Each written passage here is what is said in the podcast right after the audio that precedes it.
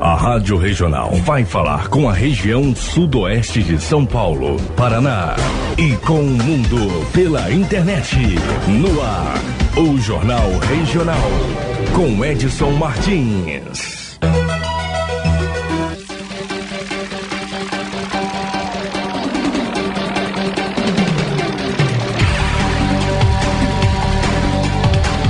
Para você, uma ótima tarde. A Rubi Presentes, presente com você nos melhores momentos e informa a hora certa, meio-dia e três. Estamos chegando com o Jornal Regional nesta segunda-feira, dia 8 de fevereiro de 2021. Vamos com você até a uma para Rubi Presentes, para Capal e também para Salvador Piscinas. Vamos com os destaques desta edição. Taxa de internações hospitalares cai pela terceira semana seguida no estado de São Paulo. Vamos falar sobre mudanças nas aposentadorias e pensões em 2021. Vamos falar também sobre Enem, Sisu e ProUni. Mercado financeiro aumenta a projeção da inflação para 3,60%. Na edição de hoje participam Breno Zonta e Tereza Klein, da agência Rádio Web e Victor Ribeiro e Maíra Heinen, da Rádio Agência Nacional. As informações são também da Agência Brasil e portal do Governo do Estado de São Paulo. Está no ar o Jornal Regional, que tem na produção a apresentação em mesa de som Edson Martins, a direção geral é de Manuel Ramos. Um rápido intervalo, voltamos já. Rádio Regional. Rádio Regional. A, força da comunicação. Da comunicação. A Rubi Presentes tem muitas novidades para você que está procurando aquele presente especial. São artigos de primeira qualidade, com garantia e preços que cabem no seu bolso. Rubi Presentes, lojas em Taquarituba, Itaí e Itaporanga. Na internet rubipresentes.com.br. rubipresentes.com.br. Rubi presente com você nos melhores momentos rádio não mente. O rádio é a mídia que você pode confiar. Nosso compromisso com a verdade está acima de tudo e os resultados do que é divulgado é muito mais que real. A instantaneidade e a imensa abrangência do rádio faz dele o principal veículo de comunicação, com credibilidade a passos largos, disseminando sempre boas ideias e trazendo ao público o que é confiável e real. Quem está no rádio se destaca. Uma mensagem da Regional. Tenha responsabilidade e consciência de que beber e dirigir coloca a sua vida e de outras pessoas em risco. Happy hour, balada ou um encontro casual. Se for ingerir bebida alcoólica em qualquer ocasião, decida entre os amigos quem será o motorista da rodada. Além de ser uma possibilidade de todos se divertirem, você vai estar prevenindo que algo de ruim aconteça no trânsito. Se cada um fizer a sua parte, já é um bom motivo para voltar para casa tranquilo e com segurança.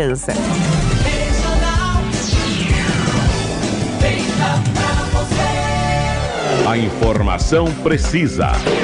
Jornal, Jornal Regional. Regional. Meio-dia e seis, estamos de volta com as informações para você aqui no Jornal Regional. Forte abraço para você que acompanha a gente pela internet. Forte abraço para você que acompanha a gente também aí pelo radinho. Muita gente acompanhando aqui o nosso Jornal Regional. Vamos com as primeiras informações, com as primeiras notícias a previsão do mercado financeiro para o Índice Nacional de Preços ao Consumidor Amplo, o IPCA. A inflação oficial do país deste ano subiu de 3,53% para 3,60%. A estimativa está no Boletim Focus de hoje, pesquisa divulgada semanalmente em Brasília pelo Banco Central, com a projeção para os principais indicadores econômicos. Para 2022, a estimativa da inflação é de 3,49%. As previsões para 2023 e 2024 são de 3,25%. O cálculo para 2021 está abaixo da meta de inflação que deve ser perseguida pelo Banco Central. A meta definida pelo Conselho Monetário Nacional é de 3,75% para esse ano, com intervalo de tolerância de 1,5 ponto percentual para cima ou para baixo. Ou seja, o limite inferior é 2,25% e o superior 5,25%. Para alcançar a meta da inflação, o Banco Central usa como principal instrumento a taxa básica de juros, a Selic, estabelecida atualmente em 2% ao ano pelo Copom. Para o mercado financeiro, a expectativa é que a Selic encerre 2021 em 3,50% ao ano. Para o fim de 2022, a estimativa é que a taxa básica fique nesse mesmo patamar. E para o fim de 2023 e 2024, a previsão é 6% ao ano. Quando o Copom aumenta a taxa básica de juros, a meta é conter a demanda aquecida e isso causa reflexos nos preços porque os juros mais altos encarecem o crédito e estimulam a poupança. Entretanto, os bancos consideram outros fatores na hora de definir os juros cobrados dos consumidores, como o risco de inadimplência, lucro e despesas administrativas. Quando o Copom reduz a Selic, a tendência é que o crédito fique mais barato, com incentivo à produção e ao consumo, reduzindo o controle da inflação e estimulando a atividade econômica. As instituições financeiras consultadas pelo Banco Central reduziram a projeção para o crescimento da economia brasileira este ano de 3,50% para 3,47%.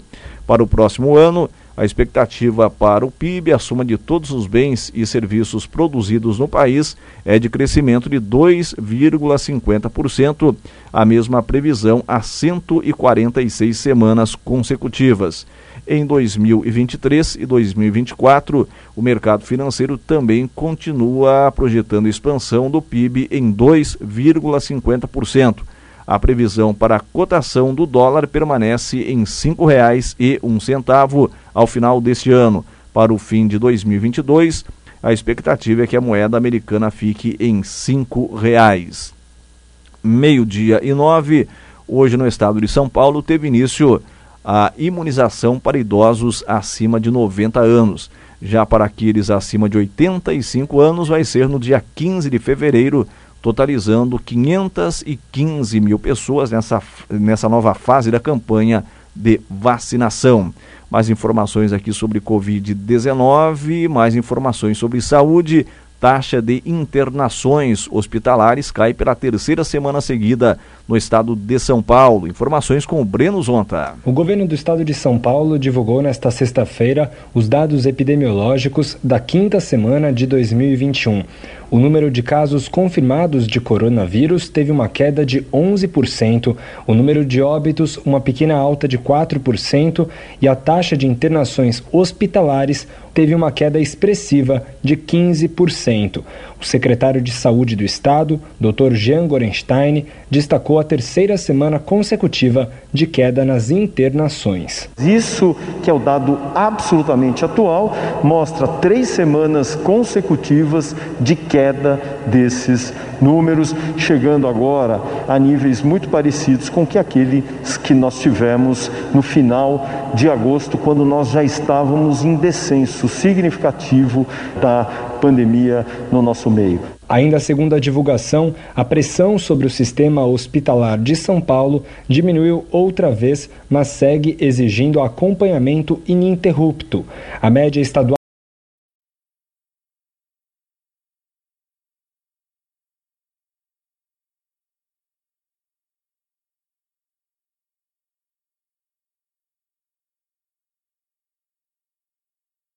de ocupação de leitos de UTI por pacientes graves com Covid-19 caiu de 69,9% para 67,2%.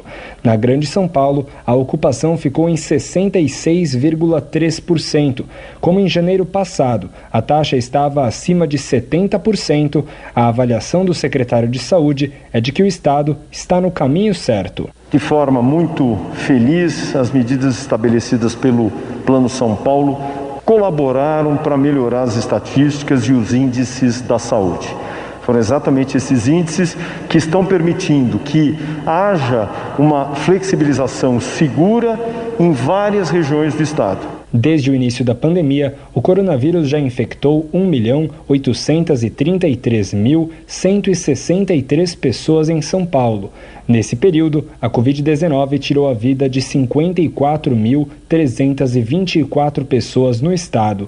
Agência Rádio Web de São Paulo, Breno Zonta meio-dia e 12. Vamos agora com a Tereza Klein. Governo de São Paulo denuncia fechamento de 3.258 leitos do SUS no estado. O governo do estado de São Paulo denunciou nesta sexta-feira que, em meio à pandemia, o Ministério da Saúde fechou 3.258 leitos de UTI no estado. A afirmação foi feita pelo governador João Dória. A Secretaria da Saúde do estado afirma que busca explicações e a reabilitação desses leitos desde a semana passada, mas que ainda não teve resposta. De acordo com Dória, a ação foi motivada por viés ideológico.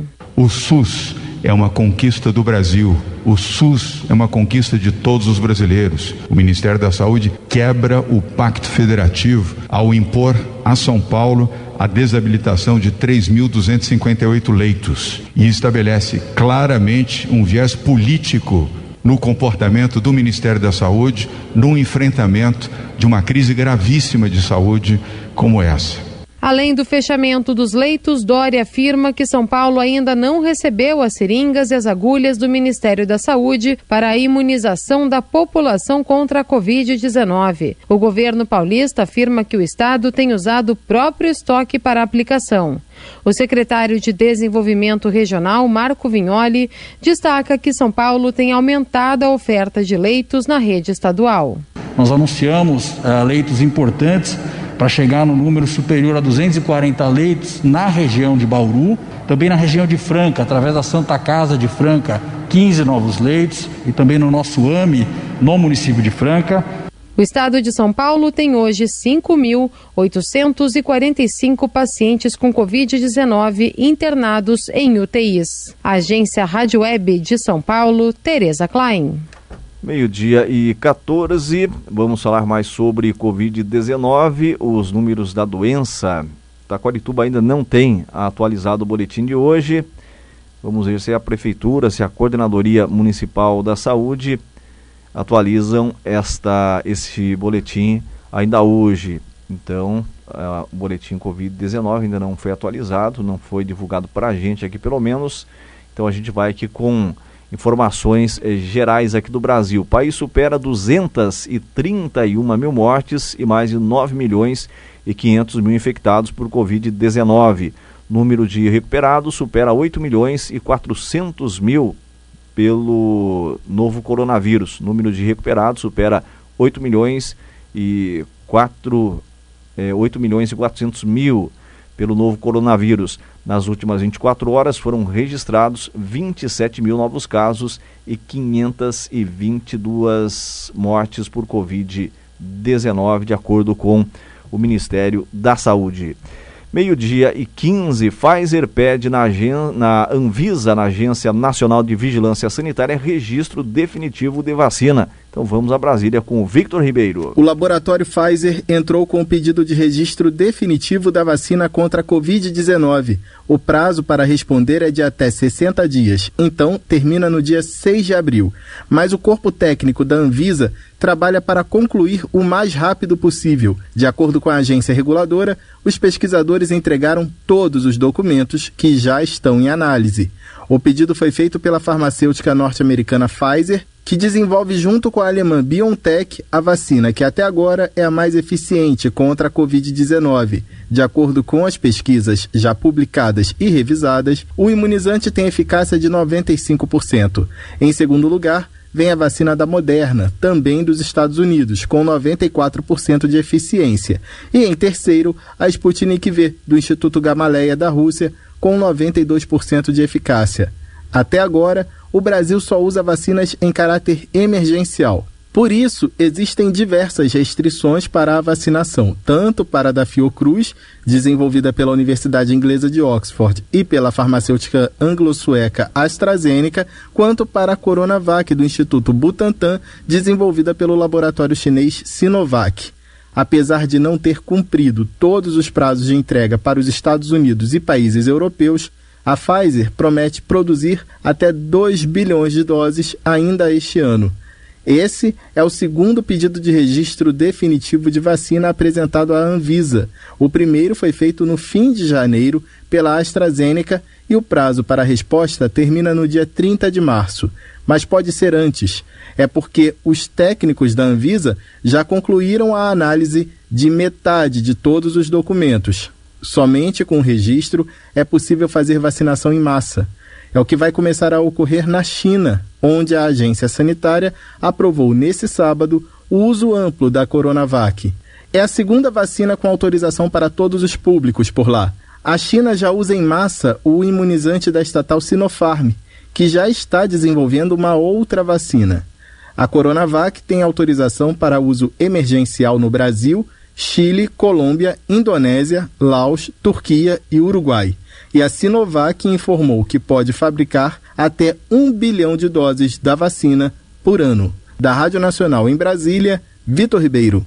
Meio-dia e 18. Quem está prestes a se aposentar ou requerer pensão precisa estar atento. A reforma da Previdência estabeleceu regras automáticas de transição que mudam a concessão de benefícios a cada ano. A pontuação para a aposentadoria por tempo de contribuição e por idade sofreu alterações. Regulamentando por, é, regulamentado por uma portaria de 2015, o tempo de recebimento da pensão por morte também mudou na virada do ano. Vamos falar aqui sobre aposentadoria por idade. A regra de transição estabelece o acréscimo de seis meses a cada ano para mulheres até chegar a 62 anos em 2023. Na promulgação da reforma da Previdência, em novembro de 2019, a idade mínima estava em 60 anos, passando para 60 anos e meio em janeiro de 2020. Em janeiro de 2021, a idade mínima para a aposentadoria das mulheres aumentou para 61 anos. Para homens, a idade mínima está fixada em 65 anos desde 2019. Para ambos os sexos, o tempo mínimo de contribuição exigido está em 15 anos. Falemos agora sobre aposentadoria por tempo de contribuição. A reforma da Previdência estabeleceu quatro regras de transição, das quais duas previam modificações na virada de 2020 para 2021. Na primeira regra, que estabelece um cronograma de transição para a regra 8696, a pontuação composta pela soma da idade e, de, e dos anos de contribuição subiu em janeiro para 88 pontos mulheres e 98 pontos homens. Na segunda regra, que prevê idade mínima mais baixa para quem tem longo tempo de contribuição, a idade mínima para requerer o benefício passou para 57 anos mulheres e 62 anos homens. A reforma da Previdência acrescenta seis meses às idades mínimas a cada ano até atingirem 62 anos mulheres e 65 anos homens em 2031. Nos dois casos, o tempo mínimo de contribuição exigido é de 30 anos para as mulheres e 35 anos para homens. Pensão por morte. O tempo de recebimento do benefício mudou em janeiro, com um ano sendo acrescido nas faixas etárias estabelecidas por portaria do governo federal editada em 2015. A partir deste ano, o pensionista com menos de 22 anos de idade receberá pensão por até três anos.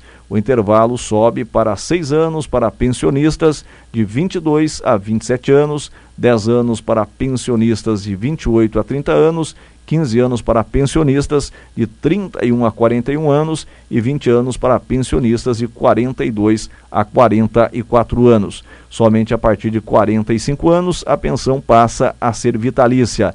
A medida vale para os novos pensionistas. Beneficiários antigos estão com direito adquirido.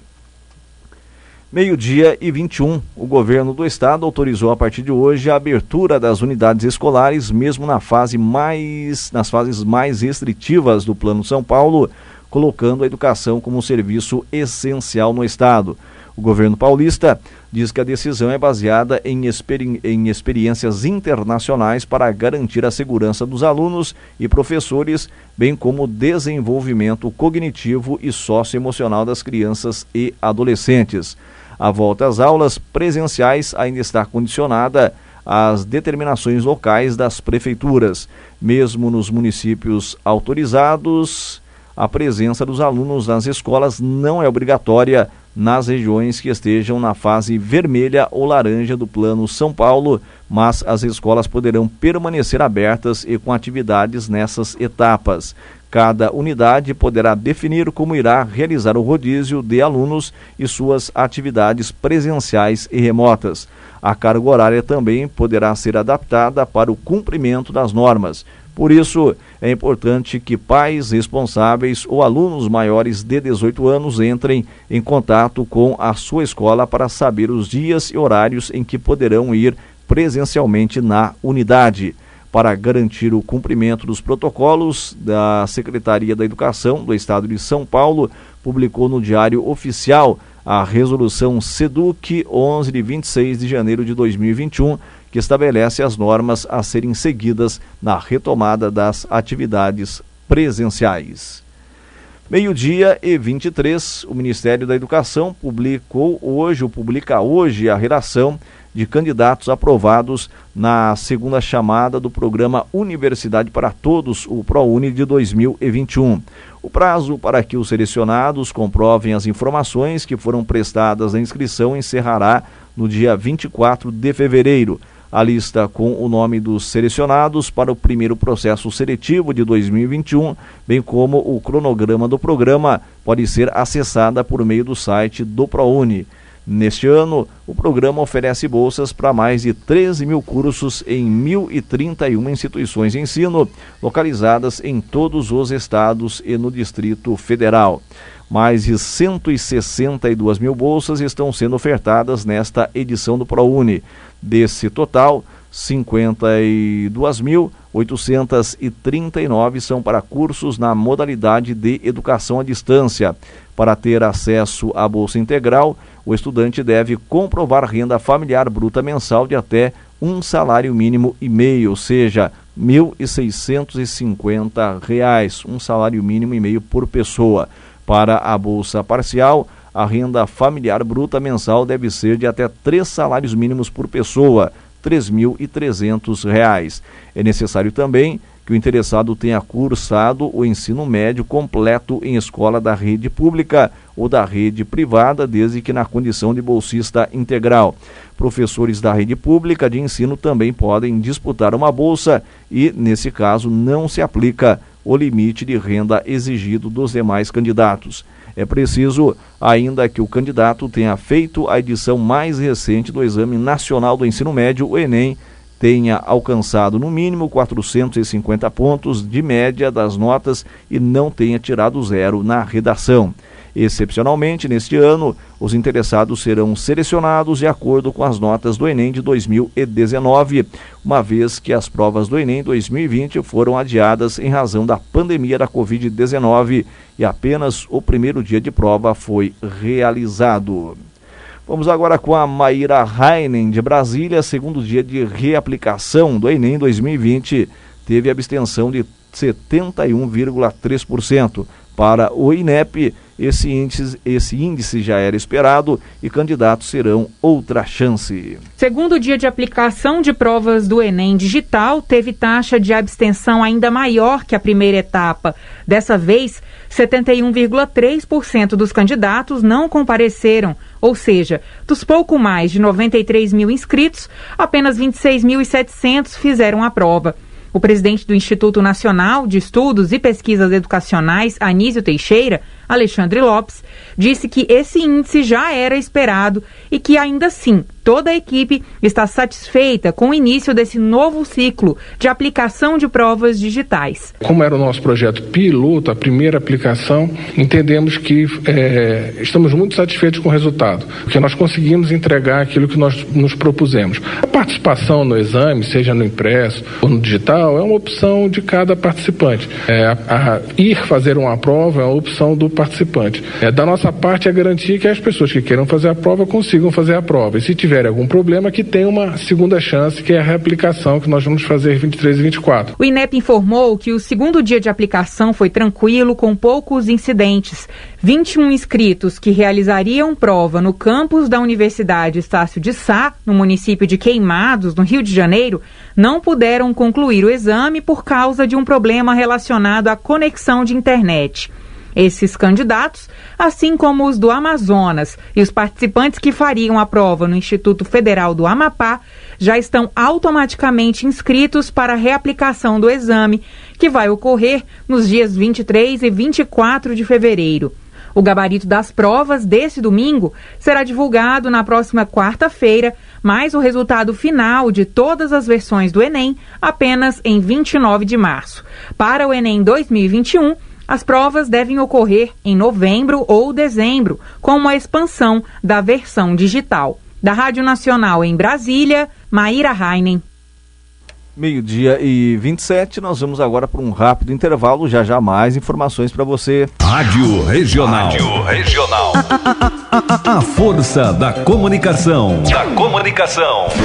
Salvador Piscinas lembra você que a melhor época do ano chegou e com muito calor. Então, que tal proporcionar para sua família diversão, qualidade e segurança? Salvador Piscinas projeta e constrói a piscina dos seus sonhos em alvenaria, fibra ou vinil. Faz também manutenção e reforma em toda a região. Fale com Éder, o Abotucatu 131, Vila São Vicente, Taquarituba. Telefone 14 99603 4961 99603 4961. Salvador Piscinas, o melhor serviço a seu conforto. O cooperativismo transforma os lugares aonde chega. Por isso, onde tem cooperativismo, tem desenvolvimento. E onde tem Capal, tem cooperativismo forte. Na Capal, o cooperado tem assistência técnica especializada, tem planejamento eficiente e garantia de produtos de qualidade à disposição. E tem espaço para armazenagem da safra, com comercialização séria e comprometida. Venha você também para a Capal. Há 60 anos, construindo o futuro de quem confia no cooperativismo. A Rubi Presentes tem muitas novidades para você que está procurando aquele presente especial. São artigos de primeira qualidade, com garantia e preços que cabem no seu bolso. Rubi Presentes, lojas em Taquarituba, Itaí e Itaporanga. Na internet rubipresentes.com.br. rubipresentes.com.br. Rubi, presente com você nos melhores momentos.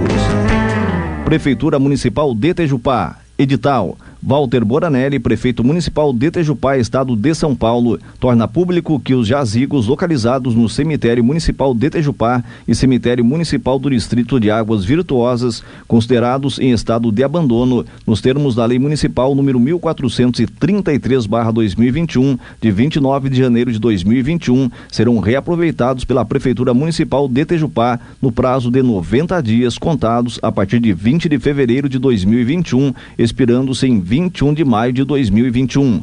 Após o dia 22 de maio de 2021, os jazigos ainda não restaurados passarão para o domínio da municipalidade mediante exumação e remoção de restos mortais para o ossário dos respectivos cemitérios. Em ambos os casos, os jazigos considerados como abandonados nos termos da legislação supracitada por serem cinquentenários não dispõem de documentação ou identificação que permita apurar os concessionários ou pessoas com direitos hereditários, os quais poderão ser identificados em loco nos respectivos cemitérios ou através de relatório fotográfico que integra a Lei Municipal número 1433/2021 e que se encontra à disposição dos interessados junto ao Departamento de Administração desta prefeitura. Cemitério Municipal de Tejupá, 23 jazigos em estado de abandono, dos quais existem apenas identificação por placas numéricas em alguns casos, a seguir descritos: placas números 107 1131, 1016, 949, 927, 931, 1034, 595, 1017, 718, 877, 505, 1157. Cemitério Municipal de Águas Virtuosas, 22 jazigos em estado de abandono, dos quais existem apenas identificação por placas numéricas em alguns casos a seguir descritos. Placas números 73, 612 12 617 18 320 486 368 624 849 893 945 1193. Prefeitura Municipal de Tejupá em 4 de fevereiro de 2021. Walter Boranelli, prefeito municipal.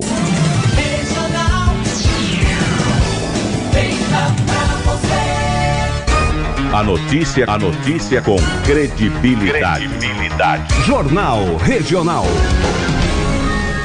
Meio-dia e 32 começa hoje, vai até a próxima sexta-feira, dia 12, o prazo de adesão de instituições públicas de educação superior ao primeiro processo seletivo de 2021 do Sistema de Seleção Unificada SISU. O edital contendo o cronograma e procedimentos do primeiro processo seletivo de 2021 do SISU foi publicado no Diário Oficial da União de 22 de janeiro. A seleção dos candidatos às vagas é feita por meio dos resultados obtidos pelos estudantes no Enem referente à edição de 2020. O Ministério informou que, após a divulgação do resultado do Enem 2020, o MEC publicará o edital com o prazo de inscrição e demais procedimentos para o primeiro processo seletivo do SISU deste ano.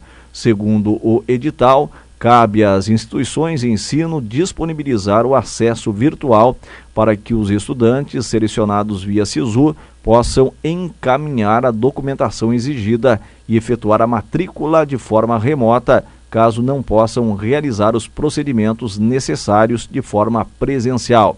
Após o período de adesão, as instituições terão de 17 a 23 de fevereiro para retificar, se for o caso, as informações constantes nos documentos de adesão que deverão ser encaminhados ao MEC. Também cabe a essas instituições de educação superior divulgar, tanto em suas páginas na internet como em locais de grande circulação de estudantes, as condições específicas de concorrência às vagas ofertadas no âmbito do SISU, conforme expressas em seus documentos de adesão, bem como editais próprios, quando couber, e a sistemática adotada para a convocação dos candidatos. O SISU é o programa do MEC para acesso de brasileiros a um curso de graduação em universidades públicas do país. As vagas são abertas semestralmente por meio de um sistema informatizado e para participar é preciso ter garantido um bom desempenho nas provas do Enem e não ter zerado a redação. Além do SISU, as notas do Enem podem ser usadas para acessar o ProUni, que oferece bolsas de estudo em instituições privadas, e o FIES, que facilita o processo, aliás, que facilita, que facilita o acesso ao crédito para financiamento de cursos de ensino superior. Meio-dia e 34, a Embrapa anunciou um novo bioinseticida que, segundo a empresa, combate pragas que atacam as lavouras de soja, milho e algodão, sem colocar em risco a saúde de trabalhadores que manipulam o produto. O bioinseticida não representa risco também para o meio ambiente nem para os demais insetos, garante a Embrapa denominado comercialmente como acera, o novo pesticida é indicado para o controle de pragas como a lagarta do cartucho e a falsa medideira. A Embrapa diz que, diferentemente de pesticidas químicos, o acera é inócuo para o, para o meio ambiente. O produto deve ser pulverizado sobre as folhas e, ao comê-las, as lagartas são afetadas pela ação dessas proteínas. A grande vantagem desse produto biológico é o fato de ele não afetar o meio ambiente, não intoxica aplicadores, não mata os inimigos naturais das pragas, além de não poluir rios e nascentes.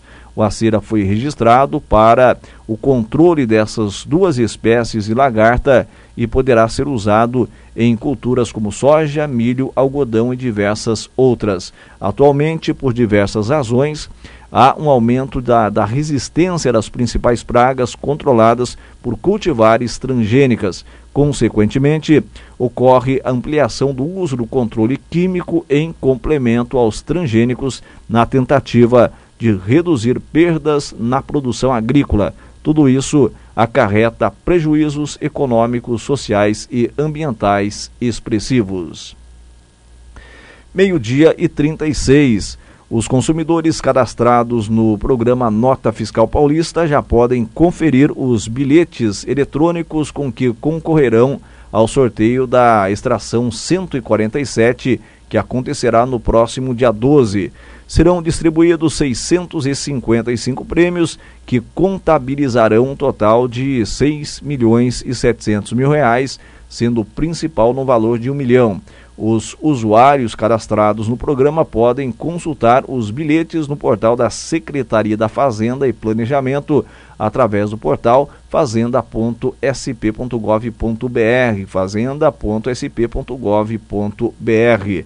Para esta edição, estão participando um total de mais de 9 milhões e 300 mil consumidores cadastrados, sendo é, 9 milhões 307 mil 108 pessoas físicas e mais de 4.700 condomínios que efetuaram compras em outubro de 2020 e solicitaram notas fiscais com CPF ou CNPJs, no caso dos condomínios, nos cupons fiscais. São ao todo mais de 84 milhões de bilhetes eletrônicos. As 2.840 entidades sem fins lucrativos que receberam doações e notas fiscais estão participando com mais de 12 milhões de bilhetes eletrônicos e concorrerão a 55 prêmios que totalizam um milhão de reais, sendo cinco no valor de 100 mil reais. Somadas todas as categorias, para o sorteio desse mês de fevereiro, estão participando um total de 96 milhões de bilhetes eletrônicos que concorrerão aos 655 prêmios do programa. Para participar dos sorteios, o consumidor que pede a nota fiscal paulista deve se cadastrar no site do programa, que é portal.fazenda.sp.gov.br. Portal www.fazenda.sp.gov.br e aderir ao regulamento. As adesões até o dia 25 de cada mês permitem a participação já no mês seguinte. Uma vez feito o processo, não é preciso repeti-lo. A inclusão nos sorteios seguintes é automática. Cada 100 reais em compras dá direito a um bilhete eletrônico para concorrer. Meio-dia e 38. Entenda como funciona o Open Banking. Especialistas apostam na melhoria de serviços para o consumidor. Vamos a Brasília com Victor Ribeiro. Os bancos de todo o país começaram esta semana a trocar uma série de informações sobre métodos de trabalho e produtos. É uma iniciativa do Banco Central chamada Open Banking com o objetivo de padronizar e deixar mais baratos os serviços bancários.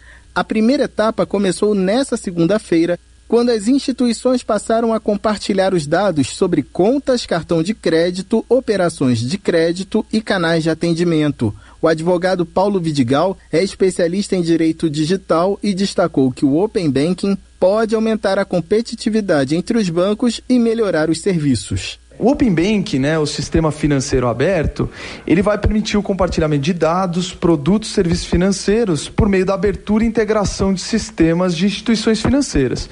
Nesse contexto, uh, espera-se que haja aí para os consumidores um aumento considerável da oferta de produtos financeiros, o que é muito desejável, né, pois você aumenta o leque de opções e empodera o consumidor.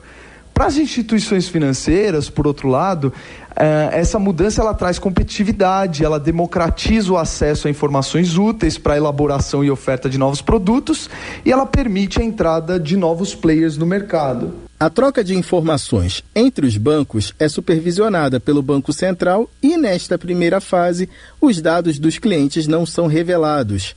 Paulo Vidigal avaliou que, mesmo quando essas informações forem compartilhadas, elas devem permanecer em segurança. Ainda que exista risco, né, e naturalmente sempre há riscos aí relacionados à segurança no ambiente digital, há uma série de requisitos que as instituições participantes têm de cumprir para garantir a autenticidade, a segurança e o sigilo das informações compartilhadas.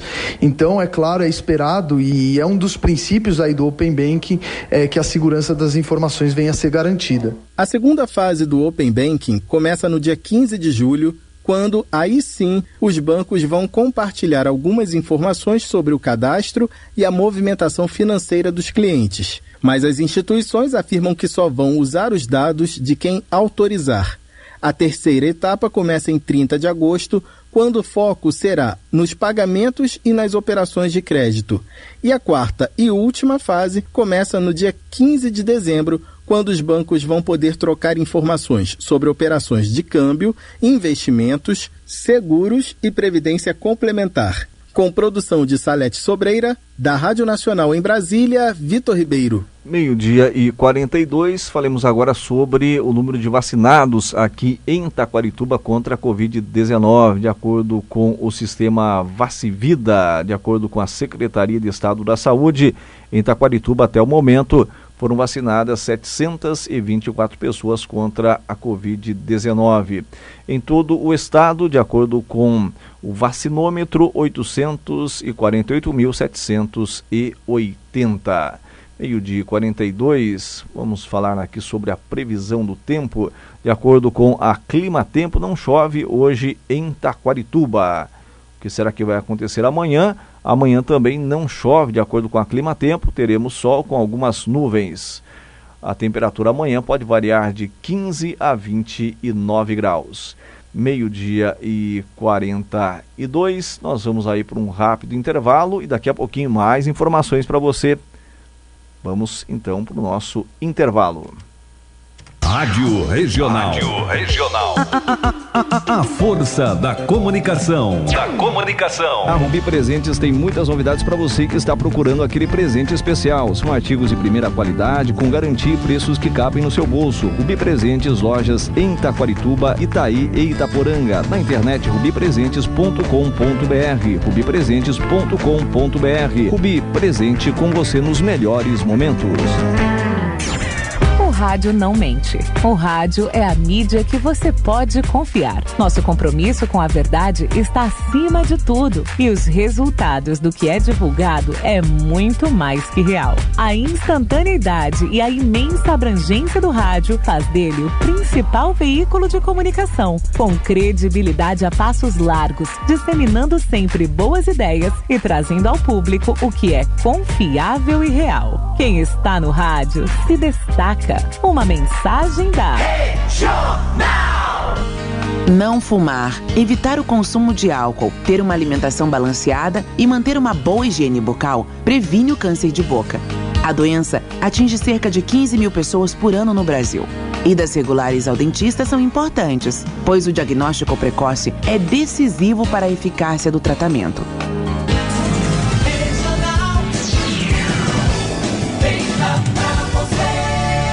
A informação precisa. Jornal, Jornal Regional. Regional. Faltam 16 minutinhos para uma da tarde. Já já nós teremos anúncios do governo paulista sobre, sobre Covid-19.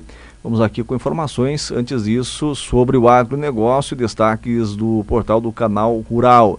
Soja, dentre os estados produtores, colheita está mais avançada em São Paulo, de CPEA. Ovos, vendas se aquecem e preços sobem no início de fevereiro. Mandioca, oferta aumenta, mas demanda firme sustenta preços. Milho, em meio a baixa liquidez, preço segue estável. Canal Rural destaca também aqui o Boletim Focus, taxa básica de juros é prevista em 3,50% para o fim de 2021. A gente já trouxe para você essa informação também. Aqui tem informação sobre o câmbio e também sobre o PIB. IPCA em 2021 sobe pela quinta semana, passando de 3,53% para 3,60%. China. Seca já atinge 500 mil hectares e terras agrícolas, diz governo. Boi gordo, na B3, baixa liquidez resulta em ajustes negativos nos contratos futuros. São destaques do portal do canal Rural. Muito bem, já temos sinal lá do Palácio dos Bandeirantes. Hoje nós vamos ter sessão de Câmara em Taquarituba. é a primeira sessão ordinária de 2021. Hoje, dia 8 de fevereiro de 2021, vamos ter sessão de Câmara em Taquarituba. Os vereadores começam os trabalhos em sessão ordinária às 8 da noite. Meio-dia e 46, vamos então ao Palácio dos Bandeirantes. Vamos ouvir aí o que fala nesse instante o governador nos acompanham João Dória. Vamos ouvir. Das suas casas. Hoje participam da coletiva de imprensa Rocieli Soares, secretário de Educação, Dimas Covas, presidente do Instituto Butantan, Patrícia Ellen, secretária de Desenvolvimento Econômico, Ciência e Tecnologia, a doutora Regiane de Paula, coordenadora geral do Programa Estadual de Imunização, Dr. Jean Gorenstein, secretário da Saúde, Marco Vignoli, secretário de Desenvolvimento Regional, Paulo Menezes, coordenador do Centro de Contingência do Covid-19 e João Gabardo, coordenador executivo do Centro de Contingência do Covid-19. Na coletiva de hoje, felizmente, boas notícias, mais uma vez, o que aumenta a nossa esperança diante de um período tão duro, tão dramático, tão difícil da vida brasileira, São Paulo está oferecendo boas notícias aos brasileiros de São Paulo e aos brasileiros de todo o país. E hoje vamos seguir dentro desta mesma linha. Pouco a pouco, voltando à normalidade, pouco a pouco, retomando a vida e a alegria de viver. E felizmente, mais vacinas chegando. Vamos começar com o tema da educação. São Paulo retomou hoje o seu calendário escolar de volta gradual às aulas na rede pública estadual de ensino e na rede privada também. Sem adesão, a greve proposta pelo Sindicato dos Professores não impediu a volta às aulas na rede estadual de educação.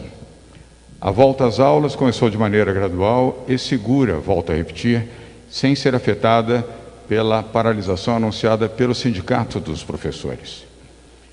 Felizmente, a maioria absoluta dos professores da rede pública estadual de ensino entendeu a importância da retomada das aulas e da segurança que eles, professores, têm ao exercerem esse direito de praticarem e darem as aulas aos alunos da rede estadual de ensino. A partir de hoje, um total de 3 milhões de alunos da rede estadual de ensino retoma a volta às aulas em 4.500 escolas autorizadas. O retorno, repito, gradual e seguro, está condicionado às autorizações das prefeituras do Estado de São Paulo. O secretário Rocieli Soares, secretário da Educação, falará mais a este respeito. Mas São Paulo defendeu, e eu, como governador do Estado de São Paulo, defendi também, fundamentado em toda a orientação do secretário de Educação do Estado de São Paulo, Rocieli Soares, a importância da volta às aulas, pela estabilidade emocional das crianças, pelo ensino e a formação das crianças, pela alimentação das crianças e pela volta gradual à normalidade para as crianças e professores. Segundo bom tema de hoje, informações positivas. A vacina. A vacina do Butantan será testada na cidade de Serrana, no interior do estado de São Paulo, para provar que, além de eficaz e segura, que ela já é, e a própria Anvisa testemunhou isso, mas ela também pode reduzir o contágio. O governo de São Paulo vai imunizar 30 mil moradores do município de Serrana, no interior do estado de São Paulo, com a vacina do Butantan a partir do dia 17 de fevereiro, exatamente para avaliar, além da eficácia e segurança da vacina, a sua capacidade de reduzir o contágio. Mais detalhes sobre essa boa notícia serão dados pelo presidente do Instituto Butantan, o cientista Dimas Covas. Terceira boa notícia de hoje: economia. O Banco Desenvolve São Paulo começou hoje a concessão do crédito de 100 milhões de reais para micro e pequenas empresas no estado de São Paulo. Sem burocracia, de forma rápida e eficiente, mas evidentemente com os cuidados necessários, a concessão de crédito de mais de 100 milhões de reais começa hoje oficialmente no Banco Desenvolve São Paulo para micro e pequenos empreendedores do nosso estado. O objetivo é reduzir os impactos econômicos causados pela pandemia. E a oferta de capital de giro a juros baixos ajuda e contribui para que estas micro e pequenas empresas tenham condições de superar este período difícil da economia brasileira. Eu lembro que o Banco Desenvolve São Paulo já injetou no ano passado 1 bilhão e 800 milhões de reais na economia de São Paulo para apoiar o micro e pequeno empreendedor. No total foram 3.583 empresas beneficiadas, repetindo, 3.583 empresas beneficiadas. E agora, mais um grande e expressivo número de empresas, de micro e pequenas empresas, serão beneficiadas também com esse crédito. Quarta boa notícia: São Paulo já alcançou 900 mil pessoas vacinadas com a vacina do Butantan. A doutora Regiane de Paula, coordenadora geral do Programa Estadual de Imunização, dará mais detalhes a respeito.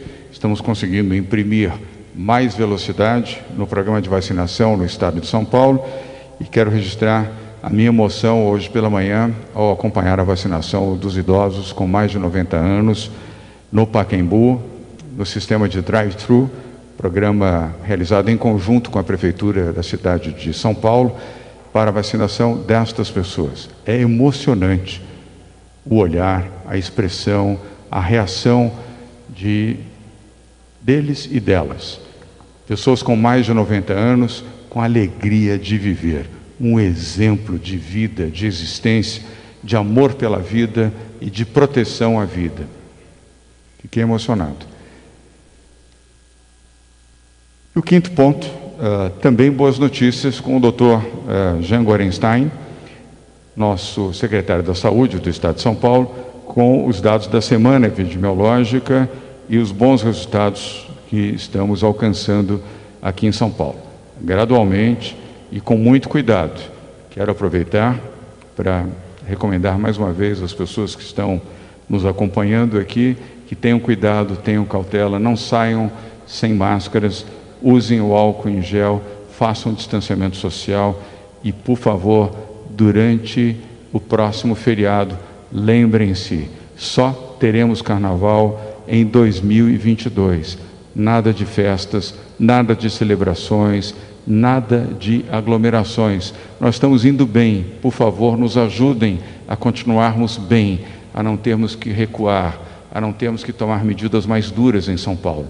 Se todos ajudarem, nós vamos salvar mais vidas, preservando a saúde de mais brasileiros em São Paulo. Na sequência dos temas que foram aqui apresentados, começamos com Rocieli Soares, secretário da Educação do Estado de São Paulo. Rocieli. É, boa tarde a todos, governador.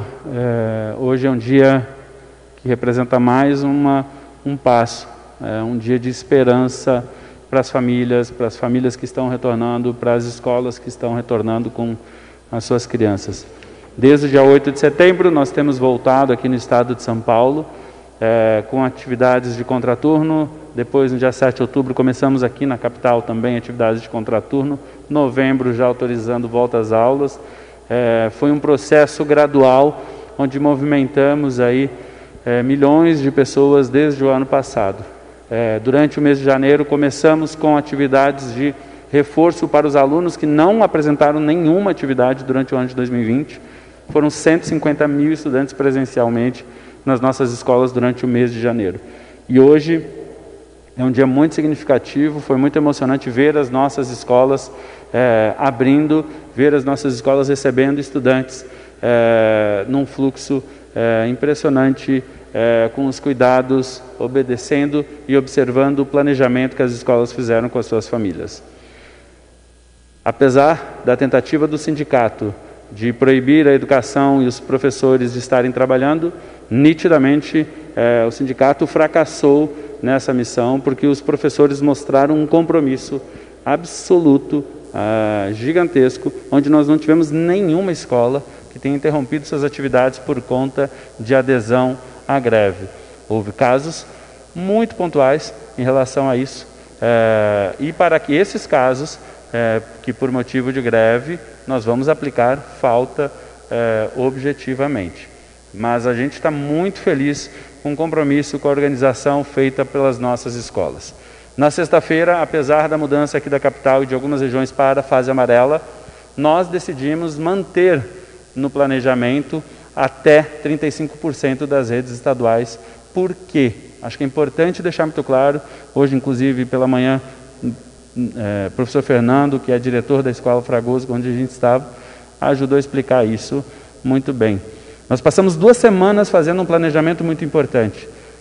Não daria para ligar para as escolas para dizerem a partir de meio-dia, 14 horas da tarde, quando foi anunciado isso, mudem todo o seu planejamento de tudo que vocês discutiram com os professores, com as comunidades. A semana passada inteira, as escolas chamaram os pais para as escolas, começaram a fazer as reuniões e, obviamente, nós temos que ter este prazo de transição. As escolas já vão, nesse próximo ciclo, planejar outras voltas, lembrando que é até 70%. E por isso, inclusive para a comunicação, começamos é, com esses um terço, em média, aí, dos nossos alunos participando nas escolas. Foi um passo muito importante, a adesão das famílias está muito alta. Obviamente, nós vamos estar fechando o balanço durante o dia e durante as próximas, é, os próximos dias e vamos ter é, sempre um momento de prestação de contas. É, as escolas estão tomando sempre as, as, ações preventivas junto com a área da saúde.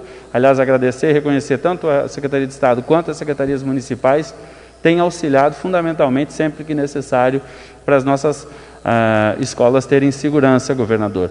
E hoje, é, sem dúvida, é um passo muito grande. O Brasil é o país, né? É um dos países, na verdade, que mais tem demorado, já são mais de 43 semanas sem aula no nosso país.